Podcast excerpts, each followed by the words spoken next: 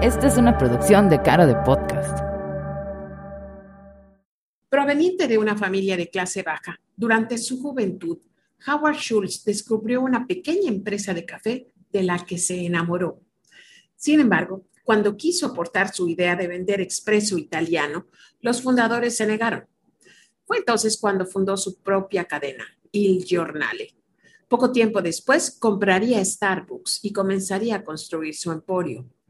Además de ser el encargado de llevar las cafeterías de estilo italiano a Estados Unidos y posteriormente al mundo entero, Howard Schultz es famoso por ser uno de los jefes mejor valorados por sus empleados. Hay numerosos ejemplos que hacen a Howard Schultz un líder muy particular. Hace unos años decidió contratar a 10.000 veteranos de guerra como personal, siendo consciente de lo difícil que era para ellos incorporarse al mercado laboral también es de las pocas empresas que pagan las matrículas de la universidad de su plantilla. Una de las cosas que más motiva a este CEO es conseguir que su empresa perdure cuando él ya no esté al mando y afirma que todas las decisiones se han de tomar a fin de cuentas con el corazón. En 2008, y debido a la acusada crisis que hubo a un nivel mundial, Starbucks estuvo a punto de quebrar. Howard Schultz decidió un día cerrar todas sus tiendas de Estados Unidos durante unas horas para dar una charla motivacional a todos sus gerentes. Así fue como este bache sirvió para que Starbucks saliera mejor parado que nunca, puesto que logró triplicar sus ganancias y llegar a tener 945 millones de dólares en beneficios. Howard Schultz ha combinado increíbles habilidades de comunicación, persistencia, pensamiento estratégico y una visión clara para impactar la vida de cientos de millones de personas y convertirse en un admirado líder en el proceso.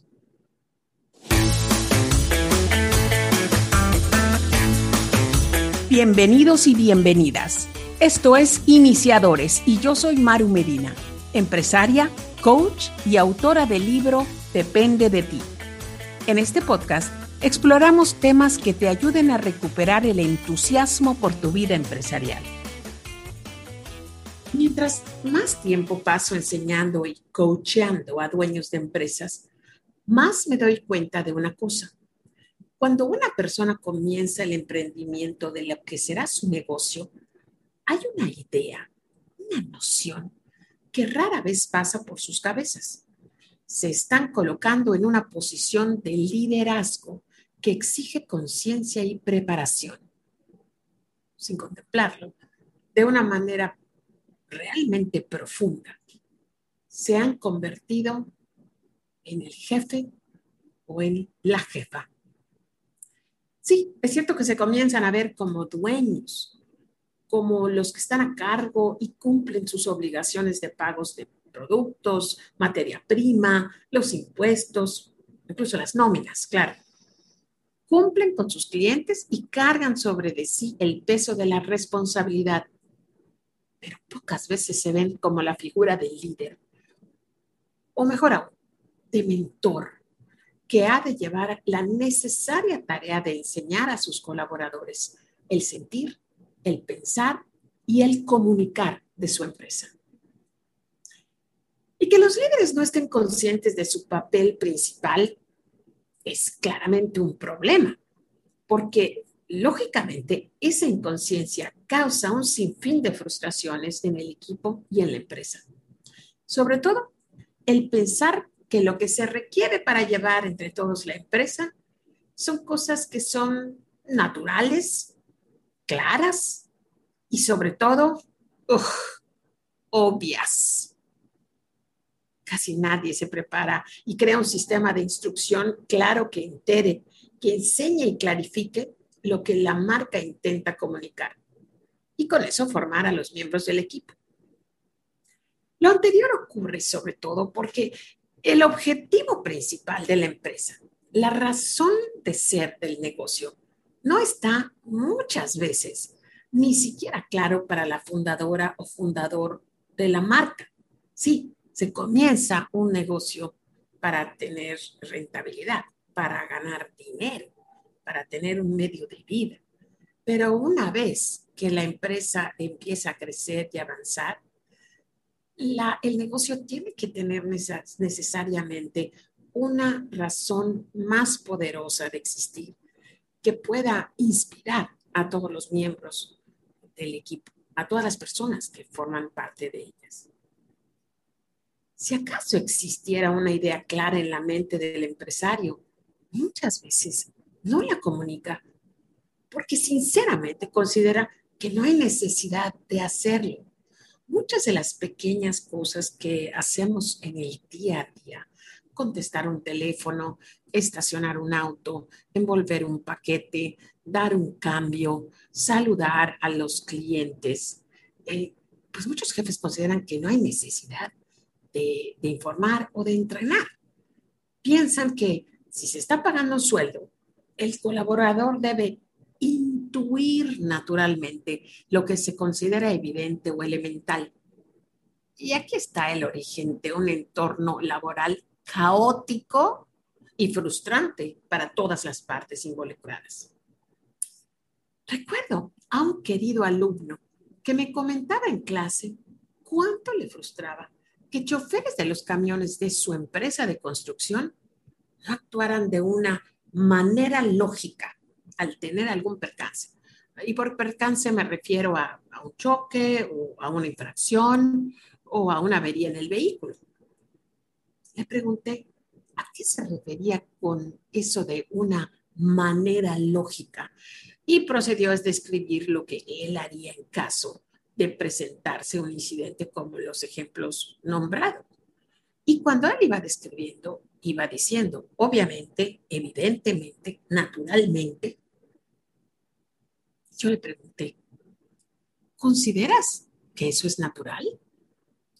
¿Es que ya has dado un pequeño curso a tus choferes de cómo actuar en estas diferentes circunstancias? Uno de los regalos de ser maestra y coach es observar el momento preciso cuando a un alumno le cae el 20. En su expresión facial vi que la idea de dar un curso enseñando la manera que lo haría él nunca había cruzado por su cabeza. Al menos él no discutió conmigo como suelen hacer algunos que insisten que hay cosas obvias que no necesitan enseñarse. Le encantó la idea y me dijo que prepararía un curso para formar y fortalecer a sus choferes, proporcionándoles información de qué hacer, cómo responder y los números a los que tendrían que comunicarse y en qué momento. Incluso de cómo deben de ir vestidos y presentados y por qué. Es muy fácil para un jefe olvidar que él es el jefe y que tiene una presencia y que se viste de alguna manera y que es más elocuente y por toda esa preparación nata o preparación de vida que tiene, las cosas se le hacen mucho más fáciles a él o a ella pero nada es obvio. La manera que servimos una rebanada de pastel o un café, la manera de dar un presupuesto o explicar el porqué de los costos de un servicio puede y debe de ser no solamente explicada, sino también practicada en ejercicios de roleplay. Como seguramente sabes, el roleplay es una técnica de dinámica de grupo también se conoce como técnica de dramatización, simulación o juego de roles. Y prometo que hablaremos de las maravillas de esta práctica de rol eh, como instrumento de enseñanza en un próximo podcast, un poco más adelante. Pero regresando a los ejemplos, también recuerdo una frustración en mi galletera. Esto era las diferentes maneras en que los empleados de mostrador saludaban a los clientes que venían a comprar galletas. Yo pensaba que al dar mi orden, saluden al cliente con amabilidad, estaba dando una clara instrucción de las palabras exactas que mis colaboradores deberían usar cuando una persona se acercara a nuestra vitrina. Pero los colaboradores nunca cumplían con el libreto que yo pensaba y que también pensaba que era evidentemente la manera correcta de saludar. Y así escuchaba yo exclamaciones de mis chicos diciendo, ¿en qué le puedo ayudar? Buenas tardes, ¿qué va a llevar? Sí, diga. Y mi favorito, ¿qué pasó amiga? ¿En qué te puedo ayudar? Detesto que me llamen amiga o que llamen a mis clientes amigos. Pensaba que mi destino era estar el más tiempo posible en las tiendas, porque nunca podía confiar en que mi gente saludara correctamente. Suponía que solo a mí se me ocurría la manera correcta de saludar. Por mi mente nunca pasó el instruir a mi personal con las palabras exactas al recibir. Prefería resignarme y refunfuñar en silencio. Un día, mi coach me preguntó, ¿por qué piensas que solo tú puedes ser amable? Porque sí, contesté. A nadie aquí se le ocurre la forma correcta de contestar, simplemente no les da la imaginación de atender como yo atiendo. ¿Y qué es? preguntó él, lo que te hace tan especial a ti. ¿Qué es lo que aportas tú que nadie más está aportando? Mi coach no estaba siendo sarcástico. Su pregunta era genuina. ¿Cómo saludas tú? Insistió. ¿Y qué transmites al saludar así? ¿Y por qué no le has enseñado a tu personal a saludar como tú? ¿Cuáles son las frases que tus chicos deberían usar para transmitir lo que tú transmites? La pregunta me tomó de total sorpresa y seguramente mi expresión fue la misma que la que vi años más tarde en mi alumno. ¿Qué, transmito yo? Eso me tardó días en definir. Pero una vez que lo encontré, y me acuerdo que mi respuesta era calidez, mi coach me animó a buscar frases que transmitieran esa calidez. Esta justa pregunta fue la que revolucionó mi empresa. ¿Por qué no le enseñas a hacerlo como tú? Hablar como tú, consentir como tú, uniformarse con la visión que tienes tú. Desde entonces, lo primero que enseñamos a los nuevos colaboradores es el saludo de bienvenida. Es una frase corta, pero sincera, y produce el efecto de amabilidad y calidez que yo buscaba. Fue tan exitosa que la gente le empezó a preguntar a los chicos, ¿eres hijo de Maru? ¿Eres sobrino de Maru? El papel de un buen jefe, de una buena jefa, es enseñar a su equipo el cómo y el por qué de todas las cosas de la empresa. Nada es obvio otra causa común de falta de liderazgo entre jefes, aunque usted no lo crea, es que casi todos sufrimos de una profunda inseguridad. Casi todos los que estamos a cargo experimentamos de vez en vez del conocido síndrome del impostor y a veces cuestionamos de que si lo que pedimos es correcto o no si tiene sentido o no, si va a crear un buen resultado o no. Dudar es bueno. No hay que lanzarse a lo loco como Juan Scuti al vacío de estar dando órdenes sin sentido. Pero a veces dudamos demasiado y en el cuestionamiento perdemos enfoque. Ya saben lo que dice aquel adagio. Análisis es parálisis demasiado análisis es parálisis. Si las órdenes que vas a dar te hacen sentir que estás pidiendo algo irrazonable, analiza el por qué sientes eso. Cuestiona la justificación de lo que vas a pedir antes de que lo pidas. Insisto, dar órdenes sin pensar es no cuestionarte y saber por qué estás pidiendo lo que estás pidiendo. Todas las instrucciones deben de tener una justificación y debes de estar claro en las razones de por qué pides lo que pides. Aquí, amigos y amigas, no se aplica eso de porque lo digo yo o porque soy tu madre o porque soy tu padre. Tenemos que tener claramente, primero nosotros, las razones y justificaciones de nuestros pedimentos para que después las podamos explicar.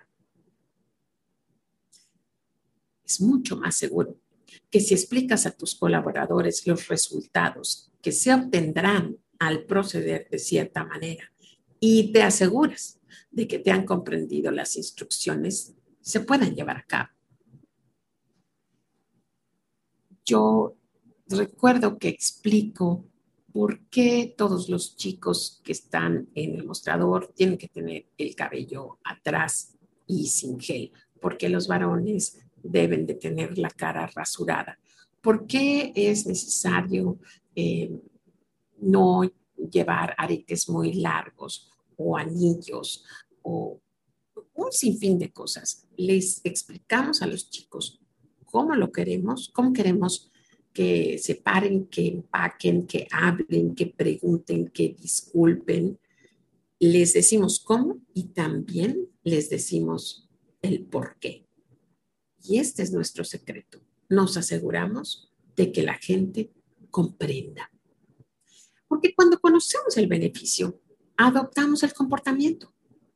Para dar un ejemplo de lo anterior, el doctor Alfonso Ruiz Soto explica en sus seminarios de semiología cómo cuando éramos niños no nos gustaba que cuando llegábamos corriendo y hambrientos a la mesa, nos retacharan a lavarnos las manos antes de tomar un pedazo de pan para metérnoslo en la boca.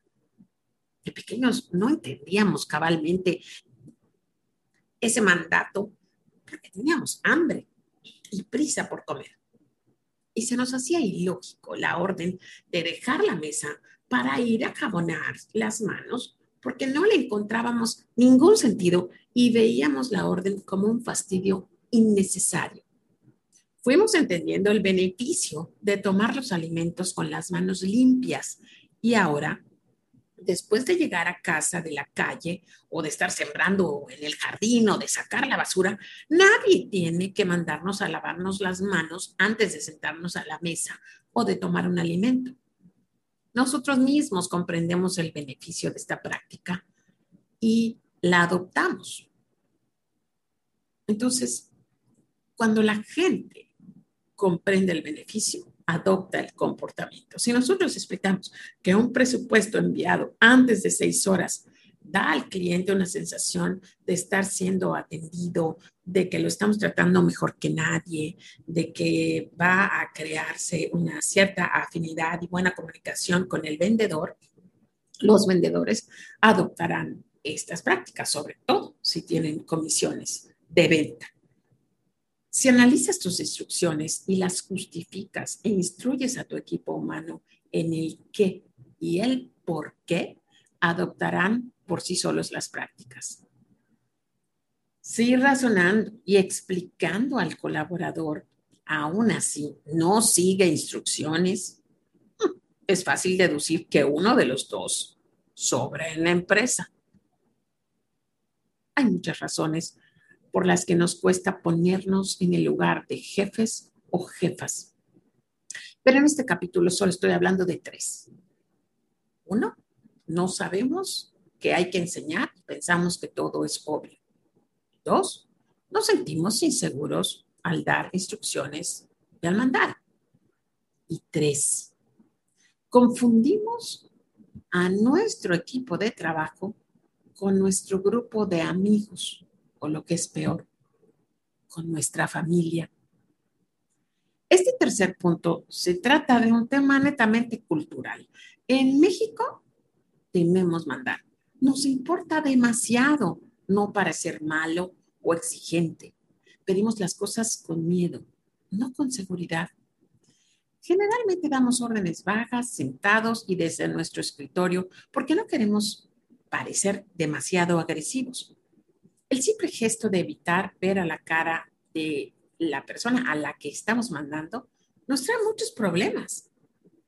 Conozco a muchas empresas pequeñas sin un organigrama estructurado con gerentes y encargados, y sin embargo los dueños evitan en lo posible dar órdenes directas de frente a las personas que lo van a ejecutar. Eh, este sencillo ejercicio de ver de frente a la persona mientras le damos instrucciones resuelve muchísimos problemas. De frente se puede instruir explicando el qué y el por qué y se puede asegurar de que la persona en cuestión ha comprendido las instrucciones. Podemos preguntarle, eh, ¿qué es lo que entendiste de lo que te acabo de pedir? ¿Tienes alguna duda? ¿Tienes eh, alguna duda de cómo proceder si esta orden en cuestión encuentra algún impedimento o llegas a la, oficina y está cerrado o si la persona no te contesta? No temas pedir las cosas con seguridad y firmeza. Los empleados aprecian esto mucho más porque una instrucción dada con claridad da mucha más seguridad que algo dicho con dulzura y con por favorcito, no seas malito, pero que no está claramente definido. Por otra parte, recuerda que tu equipo de trabajo es eso, tu equipo de trabajo. No son tu familia. Ay, cómo le duele a muchas empresas pequeñas el escuchar esto, incluso a algunos colaboradores. Cuando el jefe en cuestión ha estado tomando cursos conmigo y, habla con su gente y les dice, bueno, ya no nos vamos a referir como una gran familia, sino como un gran equipo o como una gran tribu con los mismos objetivos. Porque pues creo que todas las gentes, pero a lo mejor más los mexicanos tenemos esta necesidad de pertenecer y es una realidad de nuestro país, que muchos venimos de familias disfuncionales. Entonces, el estar dando esa seguridad, ese apapacho, ese consentimiento, ese dejar que las reglas eh, no se cumplan a la perfección, pues se asocia muchísimo con familiaridad.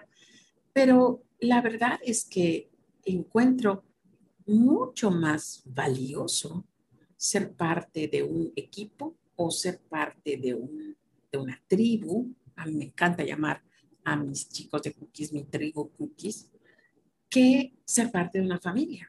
No todas las familias se quieren, se apoyan, se protegen de una manera ideal, pero los equipos sí. Las tribus sí. Se apoyan, se guían, eh, se cuidan, se entrenan, siempre hay mentores, siempre hay gente sabia que va guiando a los jóvenes de una mejor manera que una familia. El estar pensando que los chicos que trabajan contigo son como tus hijos o tus sobrinos, la verdad es que no trae ningún beneficio a nadie y mucho menos a los chicos, porque con los hijos tendemos a ser un poco más laxos, dependiendo de qué tipo de padre eres, pero como que no eh, vamos formando y demandando excelencia de la gente cuando pensamos que son como familia. Perdonamos más.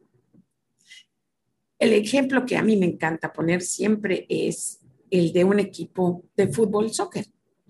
Si tú fueras el dueño del equipo de la liga mexicana más exitoso, pues estoy segura de que tratarías a cada miembro de este equipo con muchísimo cariño, con muchísimo cuidado y estarías asegurándote de pagarles bien, de tratarlos bien, de darles vacaciones, día de descanso, eh, conseguirles los mejores entrenadores, el mejor lugar para entrenar, los mejores uniformes, todo conseguirías lo mejor, porque tu equipo te está ayudando a ganar campeonatos, te está ayudando a tener resultados. Pero, ¿qué pasaría con algún miembro del equipo que empiece a faltar a las prácticas o que lo encuentran borracho demasiadas veces en, antros de mala muerte o que es peleonero y hace escándalos en lugares públicos. Lo más probable es que le darías una sanción y si este jugador en cuestión no se compone, lo sacarías del equipo. Ese es el símil que a mí me encanta usar para los grupos de trabajo. En una familia hay muchas gentes que a lo mejor no quisieras tener. A lo mejor hay cuñados o tío, alguna prima que la verdad no te encante tanto tener en las reuniones familiares o en las cenas de Navidad, pero no hay nada que puedas hacer porque pues, son tu familia. En un equipo, en cambio, sí. Y eso, a mi punto de vista, le da muchísima más fuerza.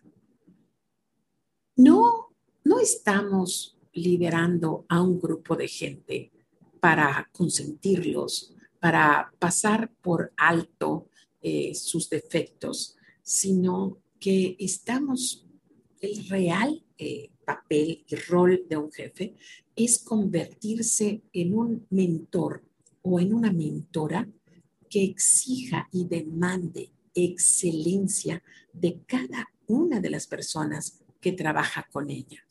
Pero no solamente demandar, sino enseñar, poner las bases, eh, ayudar a crear un entorno donde la gente se pueda desarrollar. Que pueda fallar a veces, se entiende, pero que esté en un entorno que ayude a, a recibirlo, a perdonarle, a enseñarle cómo mejorar. No, no en un entorno donde si falla se le acusa, eh, se le multa, se, le despide, sino en un entorno sano, eh, seguro, donde sienta que está protegido y está acompañado para desarrollar muchas habilidades exponer a los trabajadores a diferentes circunstancias, clases, cursos, pláticas, experiencias, hace a la persona crecer. Y esto es lo que debemos de buscar como líderes, como jefes de nuestro equipo. Desarrollar gigantes que nos ayuden a llevar a la empresa a otro nivel.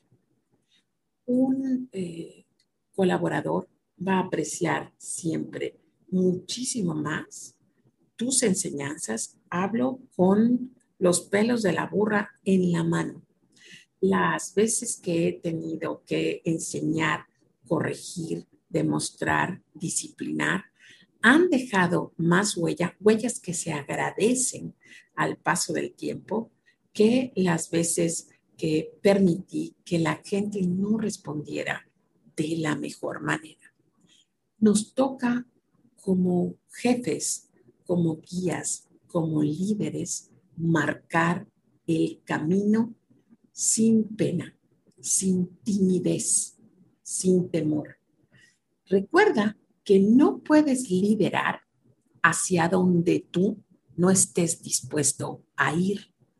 Siempre con el ejemplo, siempre con la justificación de lo que estás pidiendo y siempre, siempre, siempre recordando el consejo de Jim Ron, que siempre advertía, trabaja más en ti mismo que en tu empresa y los colaboradores.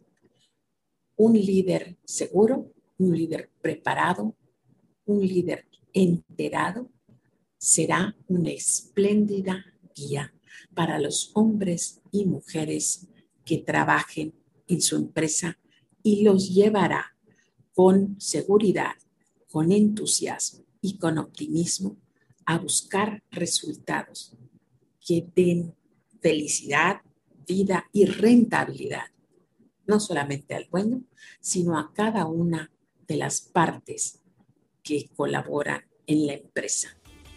Eso es ser un jefe de verdad. Gracias por escucharnos. Esto es Iniciadores. Yo soy Maru Medina.